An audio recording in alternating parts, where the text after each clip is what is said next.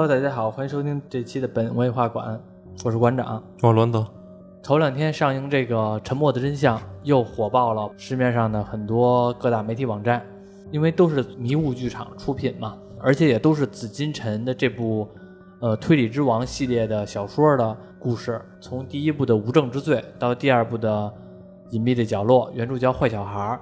这两部书改编成电视剧，反响都非常好。嗯然后到现在这个《沉默的真相》，原著叫《长夜难明》，我觉得这一部比我觉得那两部都好，对，反响更好了。更好。沉隐秘的角落嘛，大家都在掀起了朋友圈热潮，是吧？张东升带你去爬山，然后东东给你唱小白船，这些都是成为了当时几个月之前的一个热门话题。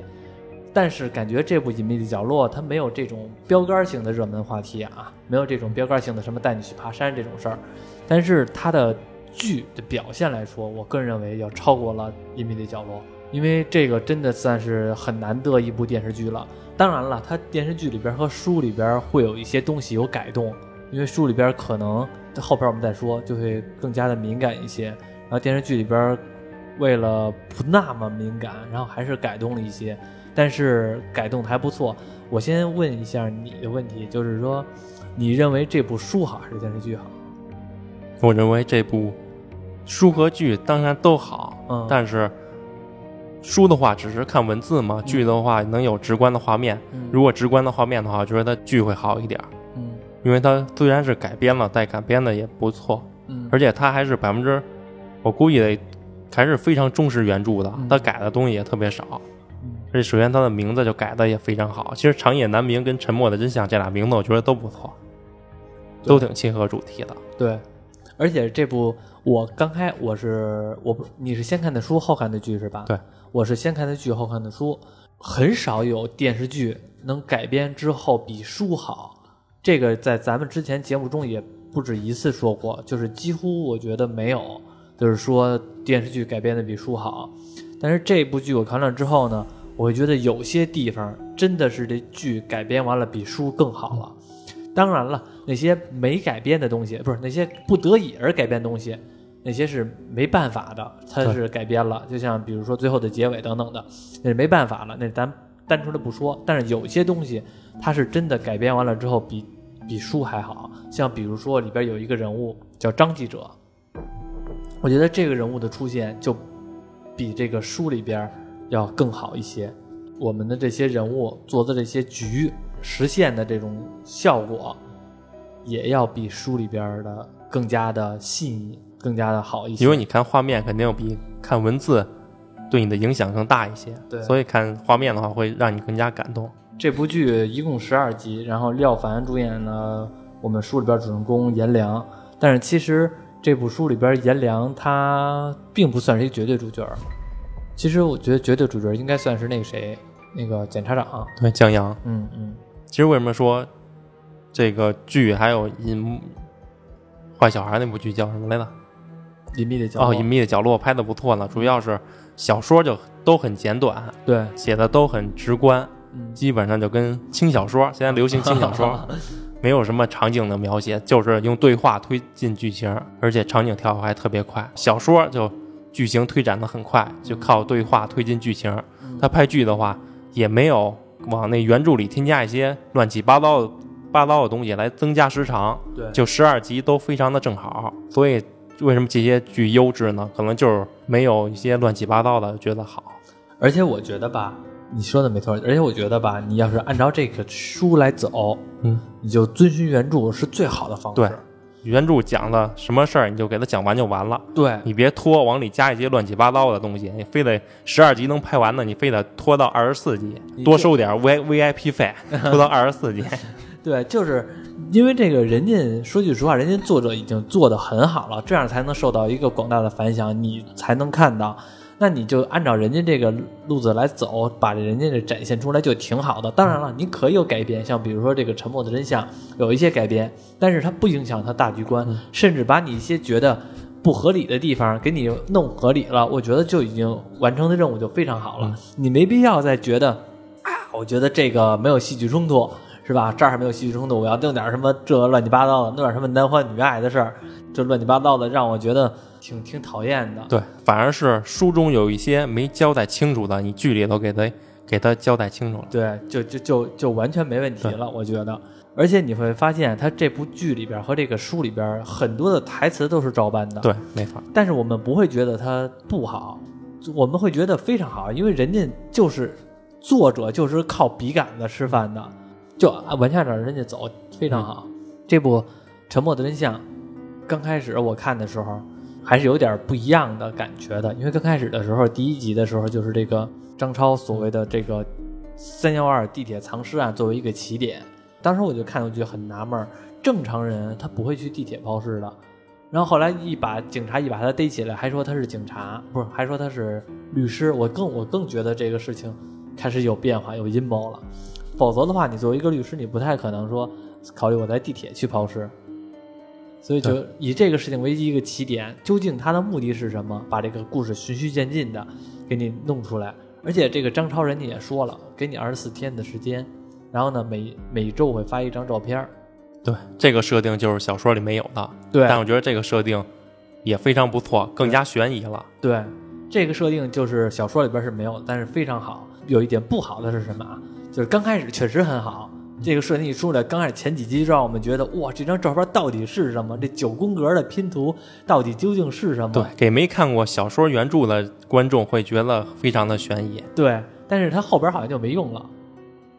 啊，对吧？后边好像我也后边后边直接给你一张完整的照片。对，还没到二十四天呢，因为他也忽略了时间概念了，他没有一个，就比如说在第七天，咵，照片出来什么？照片出来什么？但是他底下在前三，他的唯一的目的就是前三集的上面让你给你抛出一个话题来，但是后边呢就觉得。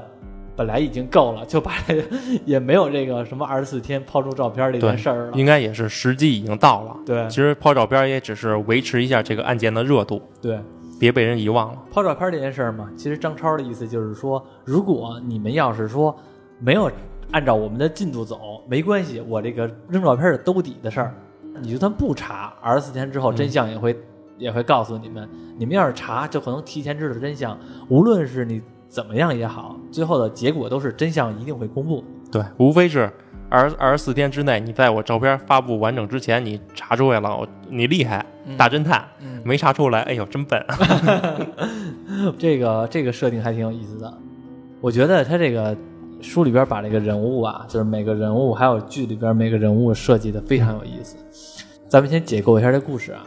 对，那第一集其实有一个小段有点尬。我看弹幕也都觉得挺尬的，我也觉得挺尬的。嗯，不，那张超威胁说有炸弹，你们别过来嘛。嗯然后那个那个女警察队长，你渴吗？来瓶水喝。嗯，那张超这么重要的情况下，竟然被一瓶水给诱惑了。你扔过来好不好？对，但其实那张超可能也是故意的，故意的。嗯嗯，他本来也就想露出露出点破绽。对，就是诚心让你逮着就得了。否则这么大的大事儿，我这抢着银行呢。旁边一个银行员工，您喝水吗？那给我吧，不把我逮住了。这个故事刚开始看第一集的时候，就让我觉得哇，这个事儿大了。我刚开始是把这当成悬疑剧看的，知道吧？但是越往后看，发现越不是悬疑剧，因为你会发现，你明明知道，你如果看不了看不了几集的时候，你就知道真相了。就是看了也就四五集，几乎说你就知道真相是什么情况了。但是呢，你就还是忍不住往下看，因为你不再想的是张超他怎么杀了那个江阳了，或者说这个江阳怎么死的，不再考虑这一点了。你考虑的而是说这种无力感究竟存在的有多严重，让我们觉得很难受的这种憋屈、凹槽这种感觉。对，为什么这个沉默的真相感觉比隐秘的角落好呢？因为隐秘的角落还算是老百姓之间的纠纷，嗯，就是。平民百姓中间的事件，嗯，但这个沉默的真相升级的面更大，层次更高了，嗯，感觉就像一场人民的名义。我觉得这部剧比人民的名义拍的好多了。我说类似啊啊，所讲述的事情层次，对对对，我之前就自己我就比较一下嘛，人民的名义和这个十二集的这个沉默的角落，不是沉默的真相。比较起来，我觉得这部要超过了《人民的名义》。对，《人民的名义》不都说剧情太拖了吗？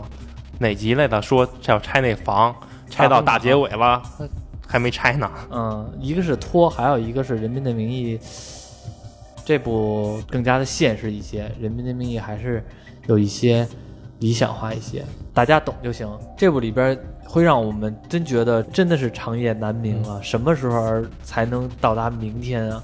因为会让我觉得这种无力感太强了。你想想，他们都是什么人啊？张超从来没输过的一个王牌律师，对吧？嗯。然后那个朱伟，平康县的一个刑侦能力特别强的一个老警察，还有这个陈明章，一个王牌法医，还有一个就是江阳，一个检察官。他们四个人这组合，几乎说就涵盖了整个法律行业了。嗯。但是他们的对手是谁呢？商人孙传福，然后商人手底下那个胡一浪。但是我感觉胡一浪他虽然是商人的手底下的，但是他更多的涉及到的是黑，是黑帮势力。对，感觉他是个智囊。然后还有这个谁呢？嗯，李建国。李建国是大队长，刑刑侦大队长。那他就代表的是警。还有这个副市长的女婿，这个叫什么我忘了，叫副市长的女婿吧，代表的是官。那其实他们的对手就是官、商、黑。白法律界的四个人物对抗了权钱黑警他们的四人组的对对决，这直接就把这故事给升华起来了。那你想想，如果要是说，我会带入到我老百姓的角度来看啊，我们正方势力，我们的正义的江阳这边的人，并不是说完全的没有势力的人，他们都是各行，他们都是自己行业的领军人物了，都是非常好的人物了。结果和这些邪恶势力对抗的时候都这么无力感，那你说要是我们普通老百姓，你有丝毫翻盘的机会吗？就是我会带入到一个老百姓当中，我就觉得这么努力，然后呢又这么有人脉，而且还这么有专业性，都对抗不了。那咱们普通老百姓要发生这种事儿的话，那咱们更没戏了。要不没戏，要不就更极端。嗯，光脚不怕穿鞋子。对，看着真的是难受，长夜难明啊。哎，我在这里边，你说我讨厌谁吗？嗯，我最讨厌的就是那个吴艾可。哦，嗯，开始支特别支持江阳，最后给他甩了。我去，那个人物在我看里边，我江阳就是得被他害的。我觉得，我看人家江阳是一个意气风发的一个检察官，年纪轻轻当上了副检察长，才不到三十岁当上了副检察长，正是事业的顶峰期。结果呢？老同学李静，我也讨厌李静。这部剧里边，我也讨厌李静。李静也不知道怎么着，跟人说啊，听说你当检察长了，帮个忙吧。以前的男朋友这个朱桂平，侯桂平，侯桂平，然后那个跳河自杀了，那个跳河死了。警方通报说是畏罪自杀，但是呢，他不是这样的人，你也知道，他不是这样的人，他不可能是那种强奸未遂然后又畏罪自杀的这种人，一定是有难言之隐。拜托他的老同学这个江阳来查这个案件，那当时这个他的女朋友这个吴艾可在他的旁边坐着，知道这件事儿之后，义正言辞的说这件事儿我们江阳管了，你老你男朋友还没说话呢，你就先帮你男朋友盯下来了，是吧？然后说这个，而且说的还特别有意思啊，说别的说别又特别有底气啊，说那个是。你要不管，你还是检察长吗？你这个明明是检察长，就是多正义的这种状态啊，是吧？多多正义的一个职业呀。结果你现在要是不管，人家江阳想的是，江阳不是说那种天生的过来就是说我一定要给你查清楚那种人物。我觉得这样塑造特别好，他是有担心的，他他知道这个案子可能没有这么简单。否则的话，他后来回去查的案案宗的时候，他不会说连一个尸检报告都找不着。这件案子不是这么简单就能查的，可能是有隐情的。甚至说他是一个刚毕，他再怎么样，他也是一刚毕业的一个大学生。然后呢，虽然很快成了检察副检察长，但是也是副的。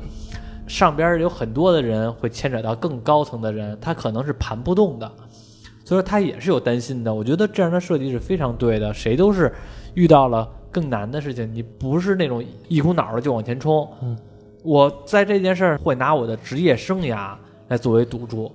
这件事儿其实搁谁都得会掂量掂量，而且问题是说，我和你这个他和这个侯慧平关系又没有那么深，还不是说过命的交情，或者说多好的包哥们儿这种的没有，就是一个普普通通的同学，甚至可能都不熟，说不了几句话的。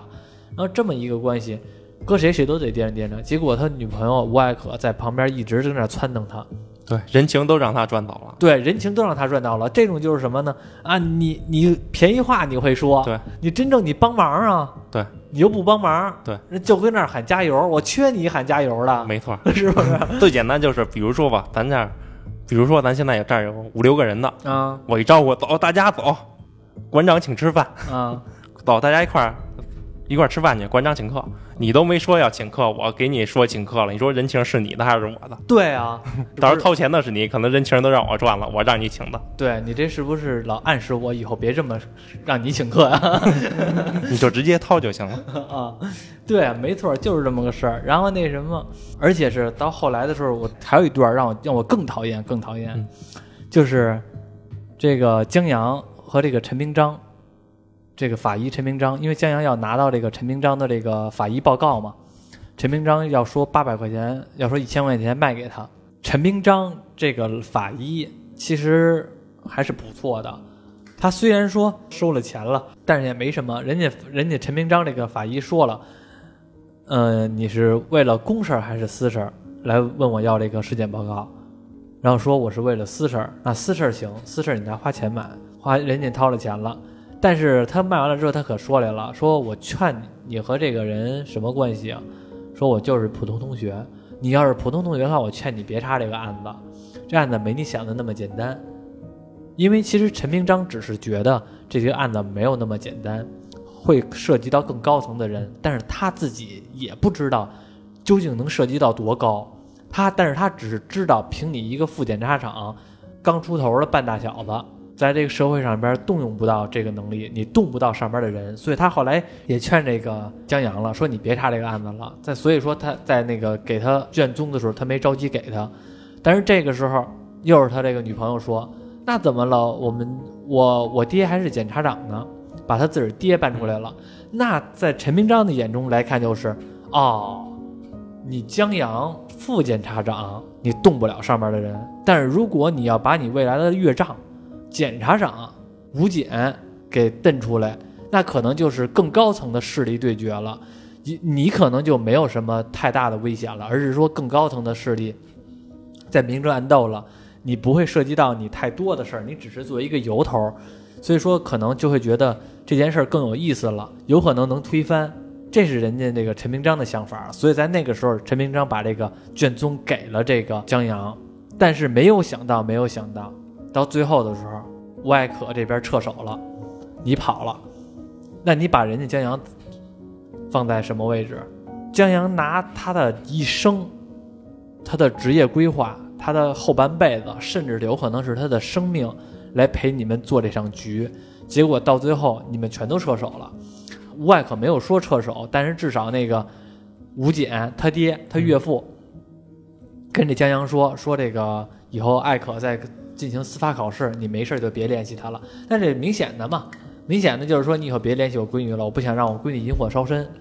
那其实江阳跟他女朋友吴艾可说分手的时候，他这个女朋友还说呢，说你是不是我爹跟你说什么了？然后这江阳说没有，就是觉得咱俩不合适。吴艾可什么也没说就走了。正常人你都应该知道，肯定是你爹跟你对跟你得回去质问你爹。对你得回去质问你，你得，你当时让江阳查这案子，现在你爹稍微一点压力，说你别找我闺女了，撤手吧，你就既然跟你说分手吧，你就心安理得的说那好吧，那就分手吧。这种障碍就是什么呢？这分手是你说的，不是我说的。外可的心理就是这分手就是你说的，不是我说的，是你不要我了，不是我撤手你的，是你不要我了，你自个儿爱怎么着怎么着去了。那归根结底，这个人家为什么这么说呀？你难道自个儿不知道吗？你不就是也是你怂了吗？对不对？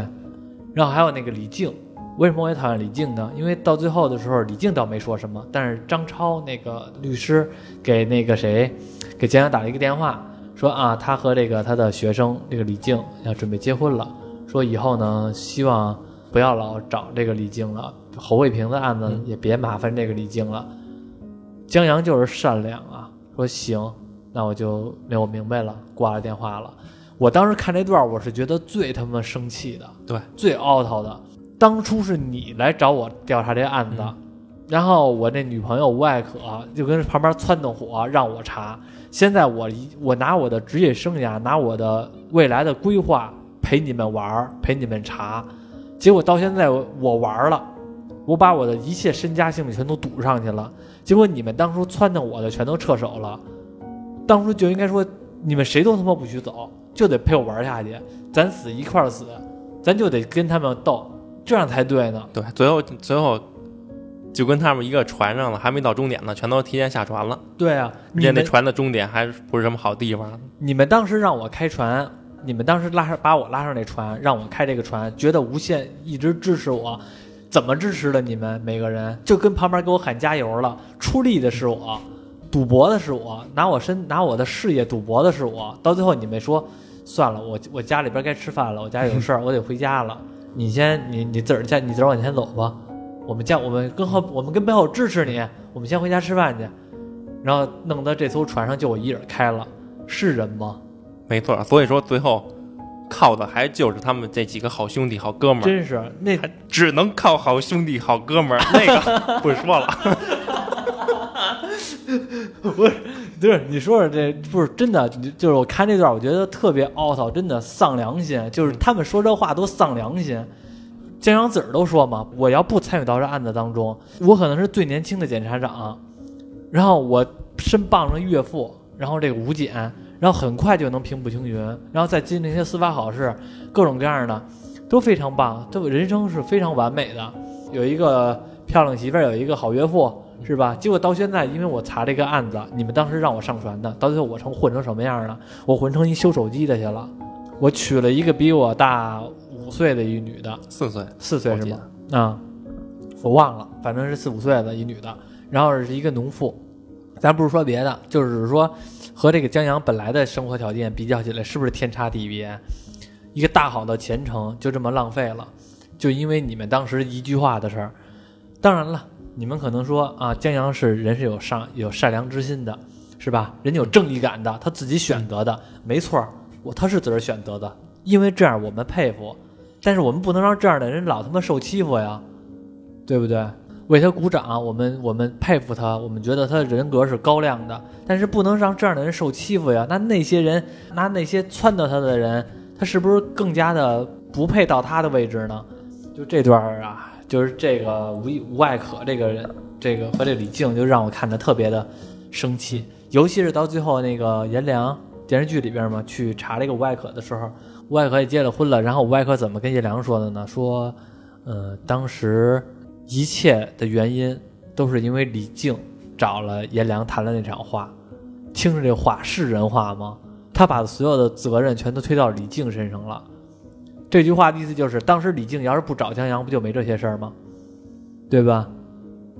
那你怎么不说当时当时我要不撺掇他就好了呢？他为什么说当时一切都是因为李静找了他呢？早知道毁了他。然后他下一句话说的什么呢？因为把这些事儿说了之后了，他说当时我们还是太天真了。这句这句台词儿说的真恶心。当时我们真是太天真了。他把当时的撺掇江阳那点事儿，归根结底到他自己为天真。他不配用天真这个词儿，他一点也不天真。江阳才是天真的呢。江阳天真的以为司法能绳能把对方弄绳之以法，自己本来就是法律专业的，相信能把罪犯给绳之以法，他才是天真的呢。对，从头到尾他都相信，他都他都天真着。你外可到一半你就撤手了，你不是天真，你是现实。你当时说你天真，你根本就不是天真，你刚你当时就是觉得有意思，当时你就觉得我男朋友太正义感了，你这样才配成为我吴爱可的男朋友。对，给表现表现。对你就是在表现表现，你不根本就不是天真。这台这两句台词儿，一句话是当时都是因为李静惹的祸，把这责任全都推给李静。第二句话，当时我们都是太天真了，一下把自个儿弄得特别无辜。你拉倒吧，你根本就不是。嗯，你别当那什么又立什么了，嗯是吧？就别立牌坊了。你说你怂，你就踏实的，你就说你怂就完了，还能好接受一些。你这样又说什么？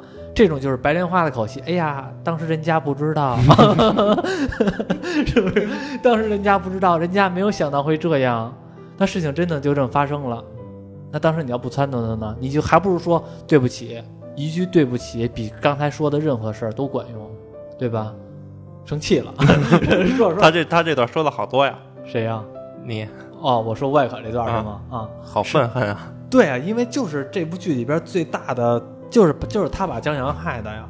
可能他那阵儿前期的那阵儿心理年龄也不够高，我感觉就是一方面是是想显示自己男朋友厉害，一方面就仗着他爹是个大官儿，也想往外显摆显摆。这样的话，你可以，你你想显摆可以，你撤手的时候，你能不能把江阳也撤手？江江阳那阵已经不不撤手了，当然我们知道那阵江阳已经不撤手了，但是你你怎么就没有争取一下呢？你当时要是说真的，这女的如果要是说她有电视剧里边有一些镜头，或者书里边有描写一些镜头，跟她父亲吴简说：“我这人生非江阳不嫁，我不管是他这个。”他如果要是坐了牢，我也跟他一块儿坐牢。我一定，我还我不只要，我还帮他查案。你拿这件事儿来逼迫你的父亲，我相信你的父亲不会坐视不理的。你父亲吴简坐视不理的原因，就是因为他认为他的闺女还没有受及到受受波及到，真正出现了事儿，他的闺女不会受到伤害。但是如果假如说你拿你自己胁迫一下，他的父亲吴简一定会上这艘船。他的父亲有有证据的，不是没有证据的。吴简手里边是有犯罪集团的证据的。如果他要早把这证据拿出来，有可能分子集团早就倒灭了。对。但是就因为这个吴艾可这个角色，他主动性的怂了，抛弃了江阳，那他父亲就觉得，哈、行了，我闺女现在干净了，没事儿了，那江阳你就别再缠着她了，就完了。一看就不是真爱。不是真爱都没事儿，哪有那么多真爱？不是真爱都没事儿，你就别害人就行，是吧？不要求你是不是真爱，别害人就行。这现在对吧，把人江阳给害了。因为看这部剧，我们会不会带入到江阳的状态当中，我们也更不会带入带入到颜良的状态当中。但是呢，我们可能会带入到一个旁观者的态度当中，就是旁观者来看这些江阳为首的这个检察长这边的势力和这个黑暗为首的。这个官商勾结的这个势力来看的话，江阳是受伤最大的一个。即使是他有这个陈平章和这个这个朱伟这两位，一个是警察，一个是法医作为协助，但是他们三个里边来说，江阳都是受伤害最大的一个。其实这里边每个人都推了江阳一一一把，让他来查这个案子，因为当时可能就觉得我们得需要一个检检察长。给这个案子翻案平反，得有一个程序上的正义，不能说我们直接的就查。但是后来呢，会发现把这个所有人里边下注最大的就是江阳了，因为毕竟他是坐在牌桌上那个人，别人可能是我从兜里边拿钱给你，拿资源给你，让你来玩牌，让你来赌，但是他是真正坐在牌桌上那个人，对面的牌桌上的人看到的人就是他。对面那个牌桌的人看不到陈明章，他不知道后边有一个法医也会帮助他这个帮助查案的，所以到最后陈明章一点事儿没有，因为他们会觉得一法医无所谓嘛，你查出又能怎样？而且就换句话说，陈明章也没怎么引火烧身，一直都是朱伟和这个江阳，而且朱伟是为什么也没有那么难受呢？他的结果，因为毕竟这个案子你一个警察你是翻不了的，你需要一个检察长来给你翻案，所以说反派势力。也想得明白，只要把你江阳打垮了，那其实其他的另外两个人都还好。对，也就放弃了。对核心就是江阳。对，那整部故事其实也都有两三次，江阳都决定放弃了，对，但最后不是受人的鼓励支持，或者就是来新的线索了，嗯又开始重新调查。对，对，没错，就是几次，我觉得正常，我觉得这就是说这个人物吧，塑造的特别好，不是说这个演的好啊，而是说这个人物塑造特别好。我们生活中很多的，我们自个儿也是，有的时候你说这人有多大的决心，真不是，就是赶巧了，边上的人可能一句话推着你，你就往前走了。对，或者有点小小的希望，决定再试试。对，然后就是有的时候你自个儿放弃了，然后旁边的人一说，没事儿，下礼拜再试试，下礼拜不行再说。就因为这一句话，你可能就坚持了一礼拜，坚持了一个礼拜，有可能你到下礼拜你就不想放弃了。更难的时候你都不想放弃了，就那一瞬间，有一人说了这一句话，然后你就真的往下走了，真的有可能。这也是这个我觉得他不是那种说我们啊认到这个东西一根筋就一直往前走，都是你们推的，结果到最后你们都走了，就剩我自个儿了，这让我觉得建阳太可怜了，真的太孤单了。虽说后来有这个朱伟和陈平章嘛，他们两个人作为一直陪伴着他，但是还是太 out 了，太憋屈了，窝囊了。而且这部剧里边我看的时候，除了这方面比较窝囊啊，还有一些东西更窝囊，就是明明他们都知道犯罪集团的罪犯做的事情，嫖宿幼女、性侵幼女、缺德事儿，他们都知道是谁干的了。或者说也能也能找到一些证据，但是一次一次好不容易找到证据了，被毁了；马上找到证人了，被杀了。要不说长夜难明嘛，好不容易感觉可能是到了光明了，没想到又给你把灯火熄灭了，又是一片黑暗，让我们觉得这什么时候是个头啊？就是这种感觉特别严重。是要么小说里有一句话嘛，嗯就是现在就是法律真的成了坏人的保护伞了。这没办法呀，就像《九品芝麻官》里边那包龙星说的，说贪官是奸的，清官呢要比贪官还奸，不然怎么能办得了他们那些贪官呢？然后你看这个江阳吧，虽说是大学生，这个刚毕业没多久，但是还是追求程序正义的一个检察长。其实做的很多事儿都是追求程序正义，但是其实你会发现，他做的这任何事儿被人家那些不按照规则来走的，你没办法，你都是给你生生的给你毁掉了，你真的最后没办法，最后江阳是没辙了才出此下策，他是真没辙了，最后才用那种方式来离开人世。他要是稍微有一点辙都不会的。比较起来，这个朱伟更加能知道这个现实社会的残酷，他可能有一些过得比较做的比较过激的东西，比如说拷打证人，是吧？严刑拷问，然后是那个恐吓等等的这种对犯罪分子做这种事儿。但是呢，可能他那种办案方式真的只能他那种恶人自有恶人磨，可能真的是那样。这里边我觉得最聪明的就是陈明章了，这三人组里对。就是基本上江阳的目的就是替侯贵侯贵平翻案，对然后朱伟就是想打倒侯贵平案的背后的黑势力，而陈明章感觉他没有什么目的，他就是单纯的帮江阳这个好哥们儿。对，陈明章感觉他是什么呢？他是有一颗赤子之心的，他是有一颗作为法医来说，这个对法律这个崇尚那个赤子之心的，他是有的。只不过呢，他也更加明白，知道什么时候该撤，什么时候该上，什么时候发现不行了，什么时候发现还可以努把力，这个是他自己。换句话说吧，他是最明白事儿的一个人。这就是为什么在电视剧里边嘛，有一句台词，我觉得说的特别好。朱伟跟这个陈明章打电话说，陈明章给朱伟打电话嘛，说差不多得了，见好就收吧。然后这朱伟跟那个陈明章说，说老陈，这就是咱俩的区别，你就知道见好就收，我就不知道，我就知道一定要有仇必报。这就是为什么你能当大老板，我当不了。说的多好啊！陈明章就是能知道见好就收，但是他们三人组里边需要这么一个人来给他们保持一个冷静的思维。对，相互弥补。对，陈明章一直都感觉比较冷静，但是我看电视剧的时候，因为有好到最后的时候，我也就是哭了啊，就是泪崩了。嗯其中最后的泪崩的镜头就是说，他们三人组最后的时候，这个陈明章最后都忍不住了，说咱们三兄弟下辈子还做兄弟。就那段的时候，我我是最最最最感动的，就是觉得就是就哽咽，然后眼流眼泪的那段，真的是那什么，因为我觉得。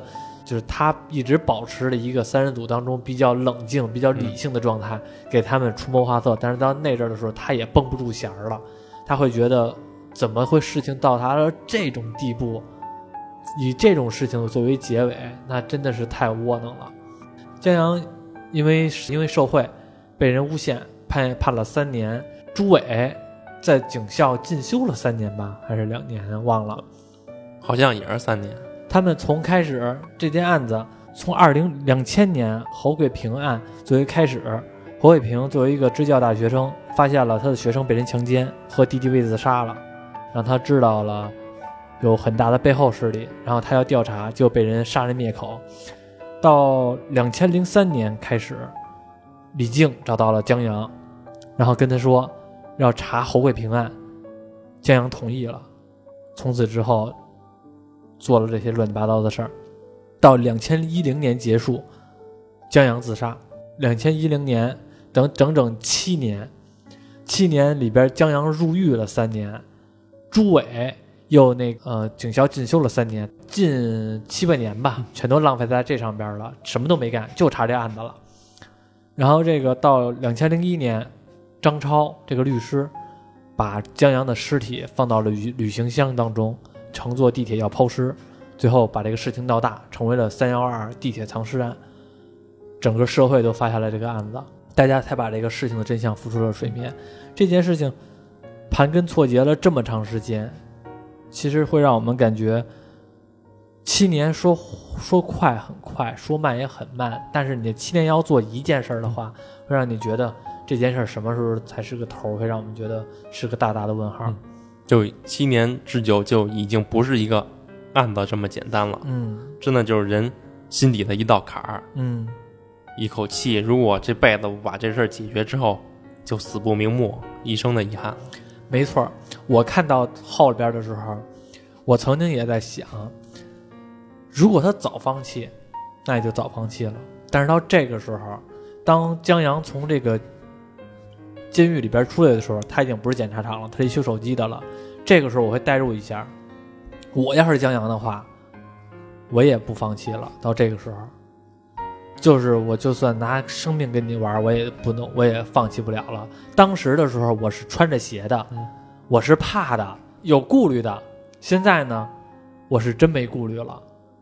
唯一一个顾虑就是陈明章跟这个江阳说的，还有这个警察嘛，朱伟也跟江阳说，你有老婆孩子，确实是这个，确实是江阳一个顾虑。江阳扭头回回去和他老婆离婚了，他是江阳说的没错，我对不起我老婆，对不起他孩子，没错，他是对不起他老婆，也对不起他孩子，但是他老婆不是简单的人，虽然他老婆是一个农村妇女，比他大五岁，是吧？没什么文化，但是你能感觉出来他老婆挺坚强的，就是在这这部剧里边和这部书里边都没有说江阳怎么跟他老婆劝说离婚的，嗯是吧？然后说不能引火烧身叫你们，然后咱们离婚的都没有说，但是我们能感觉到他的这个老婆虽说没什么文化，但是一直知道江阳做了这件事儿，但是他一直在无条件支持着江阳，从来就没有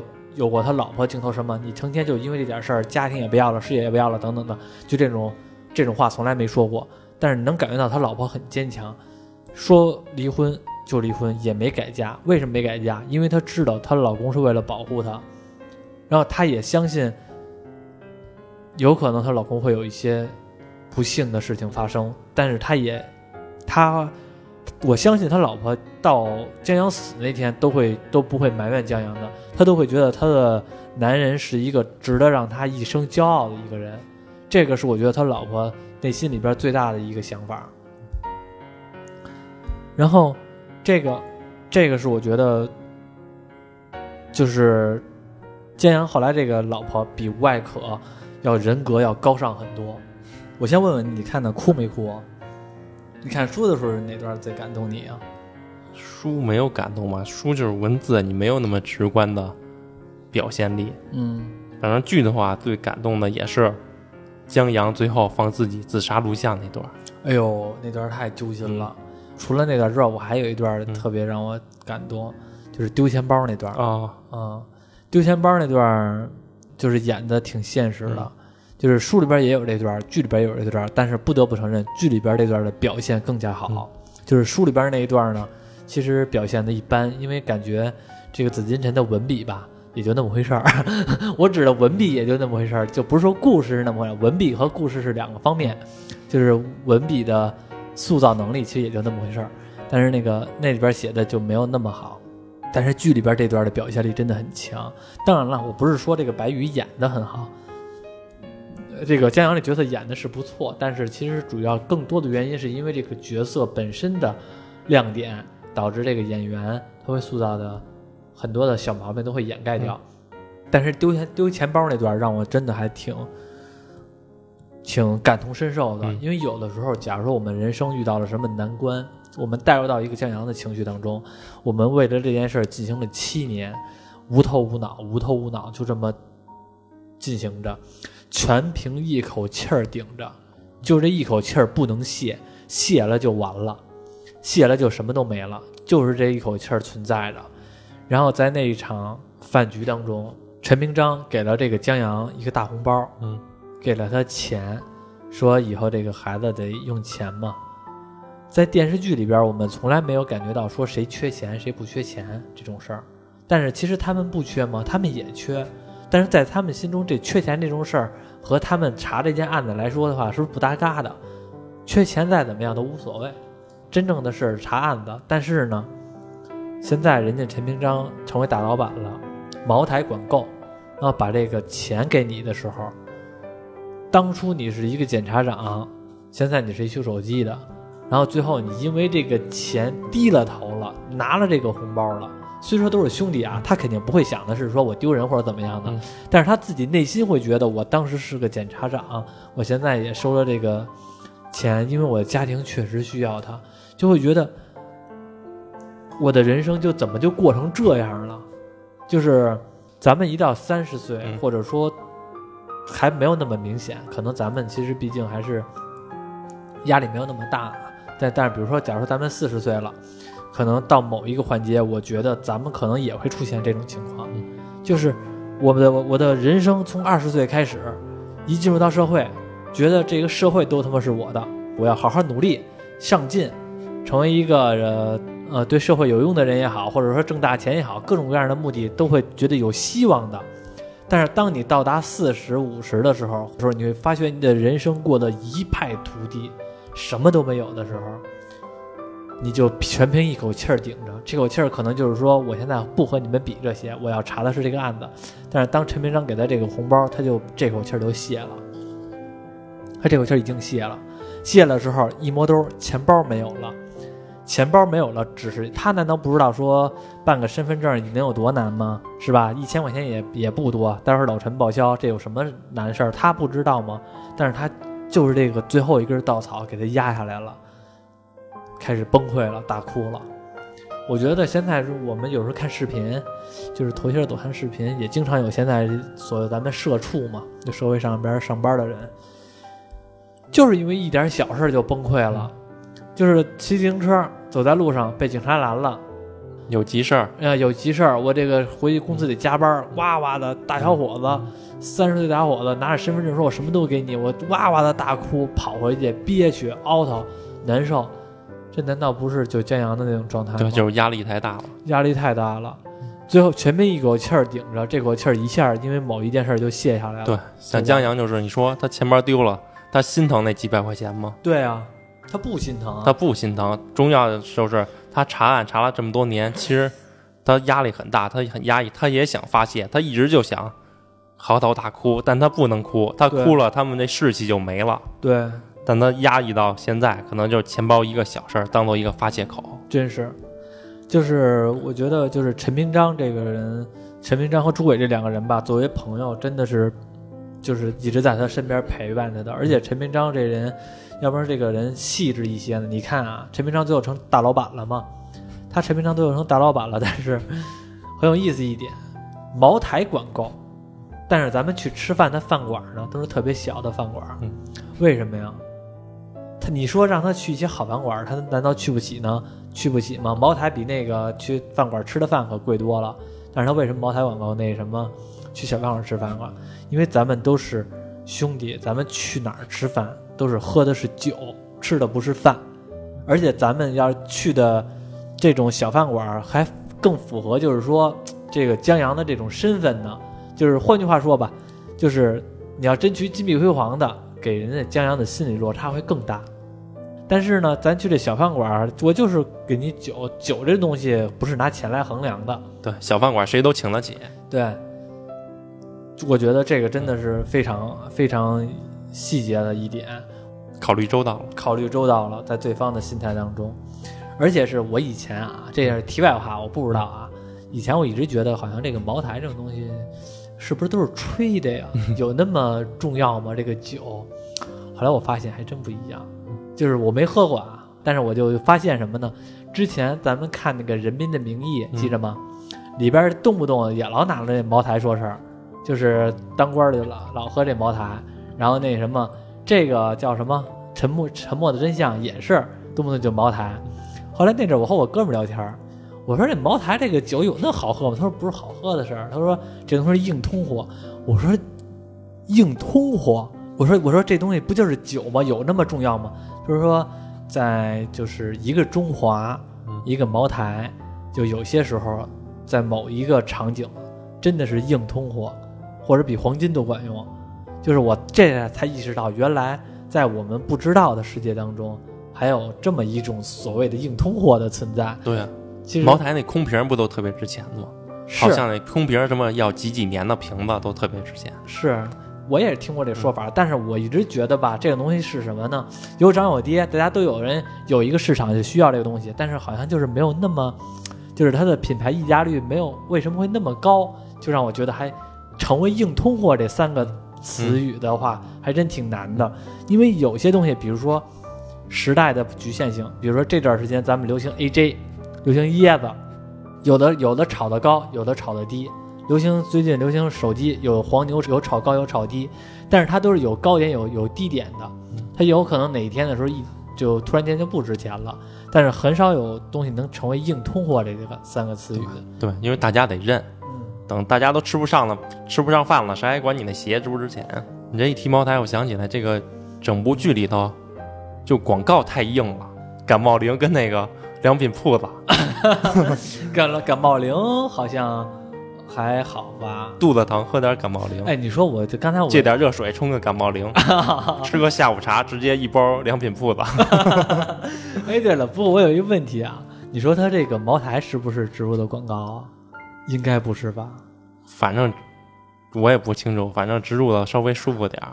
对，就感觉让我们感觉正常正常，但是我也不知道他这是不是植入的，因为《人民的名义》里边也有茅台，就是老老喝茅台，老喝茅台，这边也是老喝茅台，老喝茅台，但是我就不知道是茅台的宣发就知道这种类型的适合他，还是说是是因为这种东西已经成为了默认的东西了。对，可能就比较正常嘛，大家吃个饭喝个酒，嗯，说了好多啊，这个沉默的真相，还可以说点张超。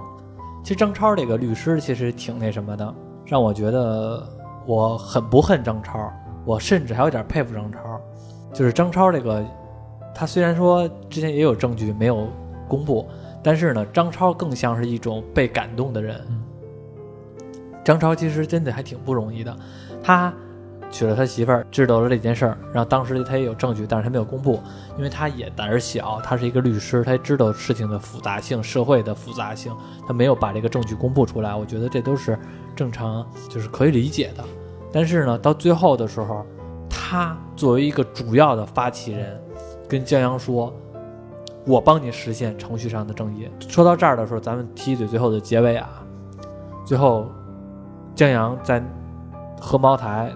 丢钱包那场饭局当中吐了一口鲜血，哭的时候吐了一口鲜血，去医院发现得癌症了，中晚期。最后呢，江阳跟这个张超说：“我还有这点时间跟大家商量个事儿，要自杀，以自杀来获得社会上的关注，让大家知道一个当初一个年少有为的检察长自杀了，获得社会上的关注，看看能不能调重新调查这个案子。”这是他的结果。但是说句实话，这个结果没有张超说的那句话的话，什么用都没有。张超最后他被江阳的这种状态给给感动了，决定要帮助江阳实现程序上的正义，要把这事情做得更大，不能仅限于江阳自杀而已。所以实行了地铁藏尸案。但是这件事儿做了之后，他是学法律的，他知道他做了之后，他必然也会受到法律的制裁，因为他犯罪了，他也在犯罪，他也知道他会判刑，但是他也做了。这阵的时候，我觉得，后来所有的人都做了，包括朱伟啊、陈明章啊，明明陈明章可能能独善其身，但是他也做了帮助了江阳做这些事儿。他们虽然最后的结果是逼迫了颜良出手，然后把这个侯贵平的案子又重新翻案、重新调查，查到了最后结果，但是其实他们每个人最后也都进监狱了。而且最后就是刚才说的这段，因为江阳是自杀，刚才你提了一嘴江阳自杀那段很感动，但是当然我摁下来了，没有说江阳自杀那一段，因为最后呢江阳自杀那段确实让我太揪心了，在这儿再说说。江阳自杀那段是他是怎么自杀呢？他是窒息，让陈明章，陈明章因为是法医，他后来创业做了一家这个专门给刑侦检测的工具，他那边让他的公司做了一套设备，让他能实现成自己用遥控装置自己自杀的一个东西，然后把自己活活给勒死了。勒死了的时候，他自个儿拍了一个视频，江阳拍了一个视频，他把他这七年的事情。给大家说了一下，跟大家说，大家看到这段视频的时候，他已经死了。然后说，这个事情从头到尾，他要查到这个案子，但是奈何对方势力太大了，一次又一次的发现证据，又一次又一次的被别人毁灭证据，证人死了，证据没了，口供也不管用，全都什么都没有，实在无奈之举，所以他用自杀这种方式来结果他的人生。虽然他那阵已经是还有几个月的生命了，但是呢，他想利用这几个月生命来博得社会上的关注，所以才用这种方式来离开人世。我觉得，我看这段的时候，那场戏吧，所有的警察也在看，我也就是看那这个江阳那个表情和那状态吧，让你觉得真的是可惜了的一个人，就是会让你感觉到好人不长命，祸害遗留千年的这种状态。心理压力和身体上的压力受得太大了，所以就让你觉得太太难受了。那段的戏的时候，我看的时候我也就是哭了，就是觉得挺挺挺憋屈的，但是没办法。但是我觉得那段我又我又看着很过瘾，虽然我哭了，但是我又看着很过瘾。为什么过瘾呢？因为到最后的时候，所有人都帮助他了，朱伟帮他了，张超帮他了，陈明章帮他了，李静帮他了。而这些人也明明都知道，帮他的后果就是他们自己也会入了监狱。最后的结果，陈明章提供那个，我忘了什么罪了啊，具体忘了什么罪了，反正是陈明章判了三年，然后朱伟判了好像是五年。老刑警当初的老刑警平康白雪，然后那个张超作为一个主要的地铁藏尸案的律师。虽然人不是他杀的，他有完全有不在场证明，但是这些计划都是他想的。他判了七年，这三个人，一个人判了三年，一个人判了五年，一个人判了七年。到最后七年之后，这些人一起到了这个江阳的墓碑前，一起上了这最后一炷香。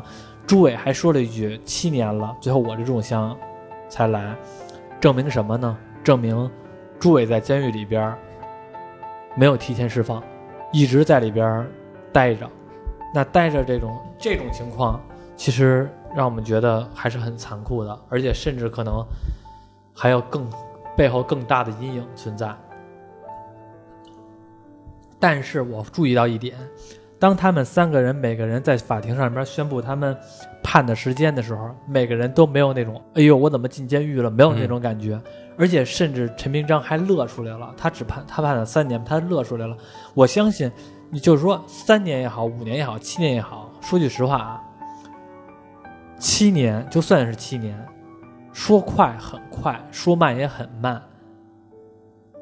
你要是达到了完成了自己的目的，七年一转眼就过去。但是如果你七年一点事儿都没做出来的话，七年。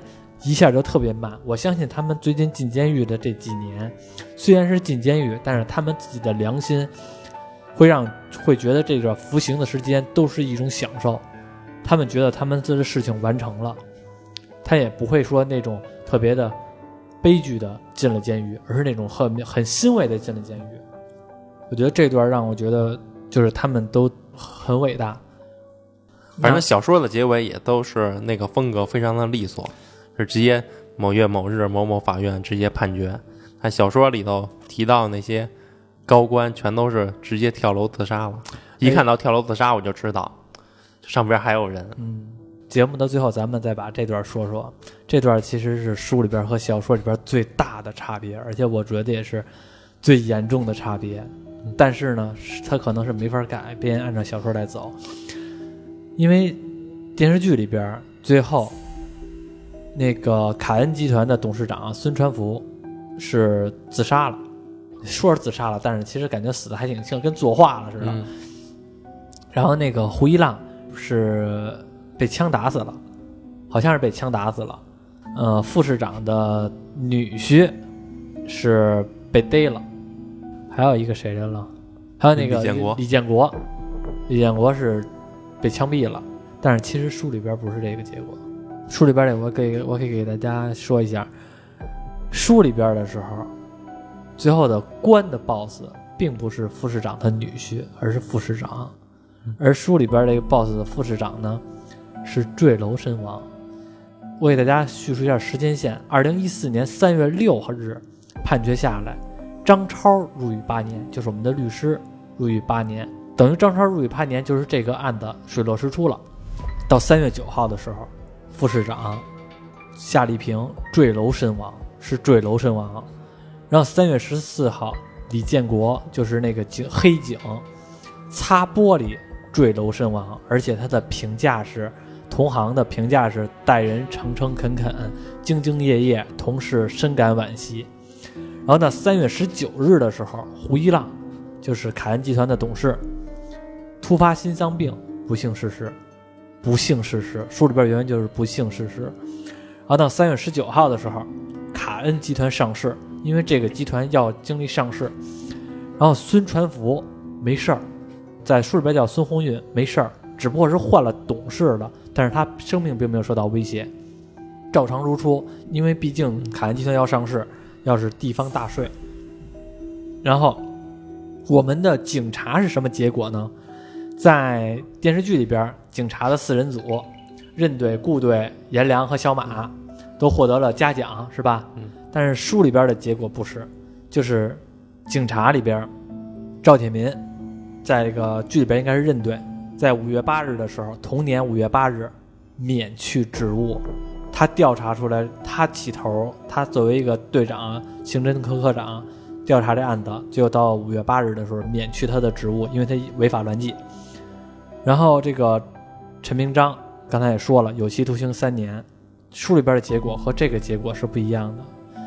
书里边的结果是，坏人他们最后的结果是死了，有的死了，但是问题是他们的官方通告却都是自杀，或者说不幸坠楼，或者等等等等原因，并没有把他们的罪行给昭告天下。